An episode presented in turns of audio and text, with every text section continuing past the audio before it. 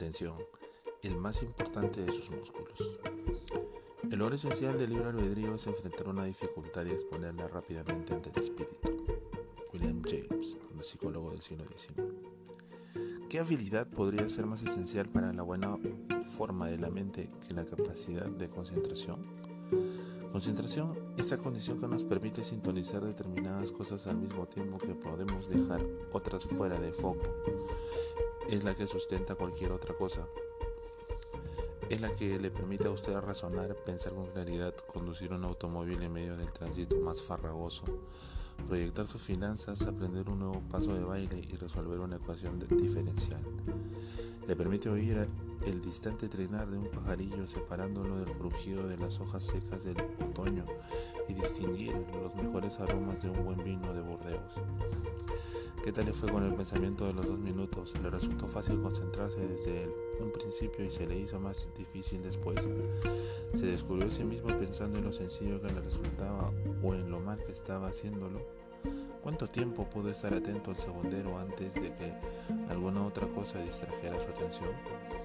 No tiene importancia lo bien o mal que crea usted que pudo haberlo hecho en el que fue su primer intento y tal vez haya advertido que ya después de un momento su pensamiento tenía ganas de irse para otro lado.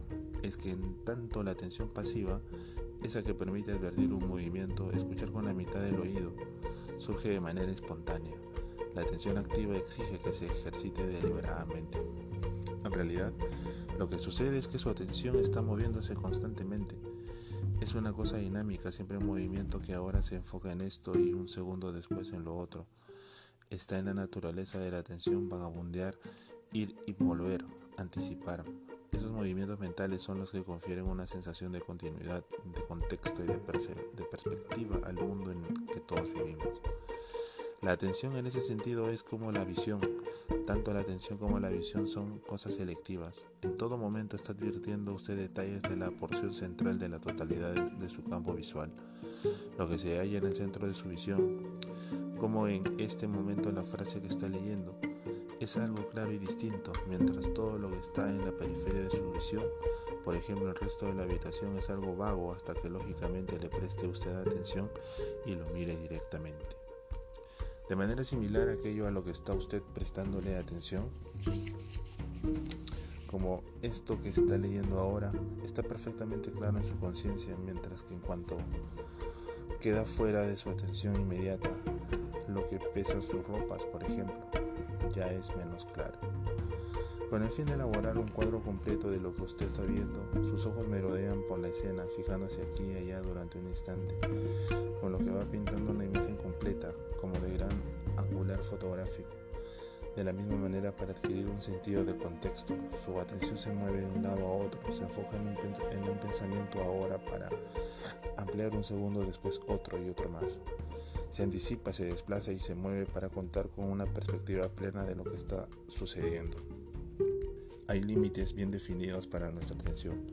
Podemos concentrar apenas un momento sobre algo antes de que nuestra mente se deslice hacia otro centro de interés. También contamos con otra limitación y es que únicamente podemos hacer malabarismos con unos cuantos objetos por vez.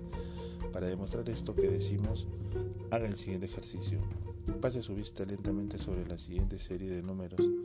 Después de terminar con una línea, cierre los ojos y repite los números leídos. ¿Cuántas filas está en condiciones de retener en su memoria?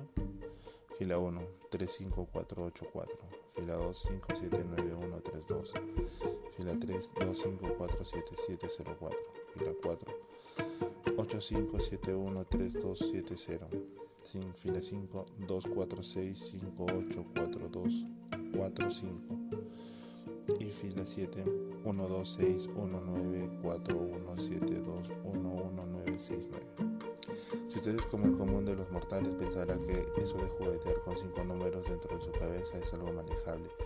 7 números se vuelven ya más bien difíciles y si hablamos de 14 guarismos la cosa está ya rozando casi con lo imposible Según piensan muchos psicólogos, los seres humanos que nos consideramos normales podemos vernos la mayor parte de las veces con unos 7 muy discretos bits de información a la vez.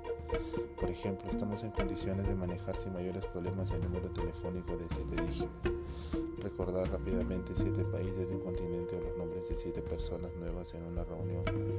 Cuando pasa de esos 7 guarismos, casi todos nos vemos en la necesidad de apuntar el número en una libreta o reacomodar la información de modo que nos resulte más manejable. Un método para acrecentar los alcances de atención consiste en organizar la información en grupos que tengan algún significado. Por ejemplo, cuando se puede relacionar una secuencia de 12 dígitos con un par de fechas importantes fácilmente recordables, entonces es posible que dispongamos de un sistema mnemotécnico que nos facilite la tarea. La secuencia 1210114921914 está formada por el 12 de octubre de 1942, 1492 el descubrimiento de América y 1914 el año en que se inició la Primera Guerra Mundial. En vista de que nuestra atención solo puede retener un poco y puesto que esa misma atención está siempre moviéndose de una cosa a otra, habremos de entender que tenemos por delante una consecuencia inevitable. Nuestra mente sintoniza lo que deseamos dejar sintonizado y asimismo dejamos sintonizado aquello que nuestra mente quiere sintonizar. Nuestra atención es esencialmente vagabunda. Sin embargo, esta tendencia podemos aprovecharla para acrecentar nuestra, nuestra concentración. En su compendio de psicología, el Dr. William James resumió el concepto con estas palabras. No existe atención voluntaria sostenida durante más de unos segundos por vez. Lo que consideramos atención voluntaria sostenida es la repetición de sucesivos esfuerzos que retrotraen la mente a la mente el mismo asunto. Una vez retrotraído el asunto, si es afín con la mente, se desarrolla y si su desarrollo es interesante, entonces cautivará la atención pasivamente durante un tiempo. El truco consiste en establecer un ritmo mental. Cuando tiene usted por delante una tarea específica para cumplir, puede ser algo simple o no, recortar el césped, escribir un memo, pintar una puerta o escuchar un concierto. Primero decide durante cuánto tiempo y en qué medida desea y necesita concentrarse. Después mantiene enfocada su mente y tan pronto advierte que la atención empieza a vagabundear, sueña despierta o se distrae.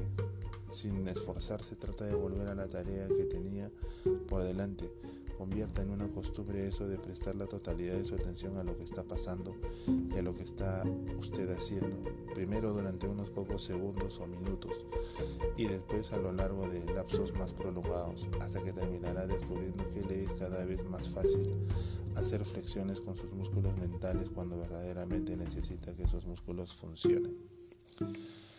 Uno de los mejores ejercicios existentes para el entrenamiento de nuestra atención es el que llamamos pensamiento de los dos minutos. Por extraño que parezca, si empieza usted a practicar este ejercicio podrá descubrir que va tornándose cada vez más difícil.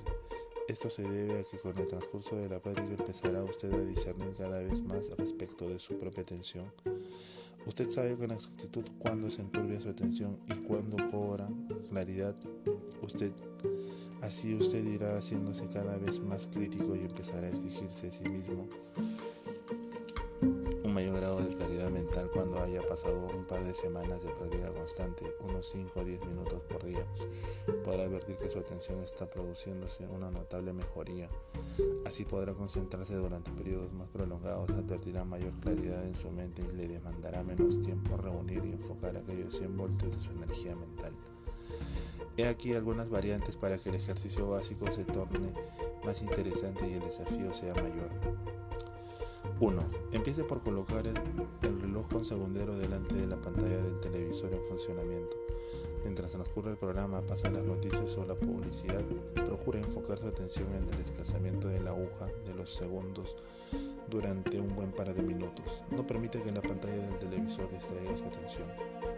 2. Dirija la mitad de su atención al movimiento de la aguja y la otra mitad a sus manos. Estará partiendo su atención por el medio. 3. Ahora dedique la mitad de su atención al movimiento de la aguja, la otra mitad a una serie de números. Por ejemplo, recite mentalmente 2, 4, 6, 8, 10, 8, 6, 4, 2, 4, 6, etc. manejando a un tiempo las dos cosas, tan pronto empiece a pensar en alguna otra cosa. O si llega a perderse en el hilo de la serie de, números, vuelva a empezar.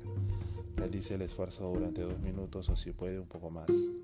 Concentre 4. Concentre ahora solo un tercio de su atención en el segundero. Otro tercio dedíquelo a recitar un verso muy sencillo como En el cielo las estrellas, etc. Y con el tercio restante intente cortar en dos en dos para arriba, contar de dos en dos para arriba y para abajo como se indicó.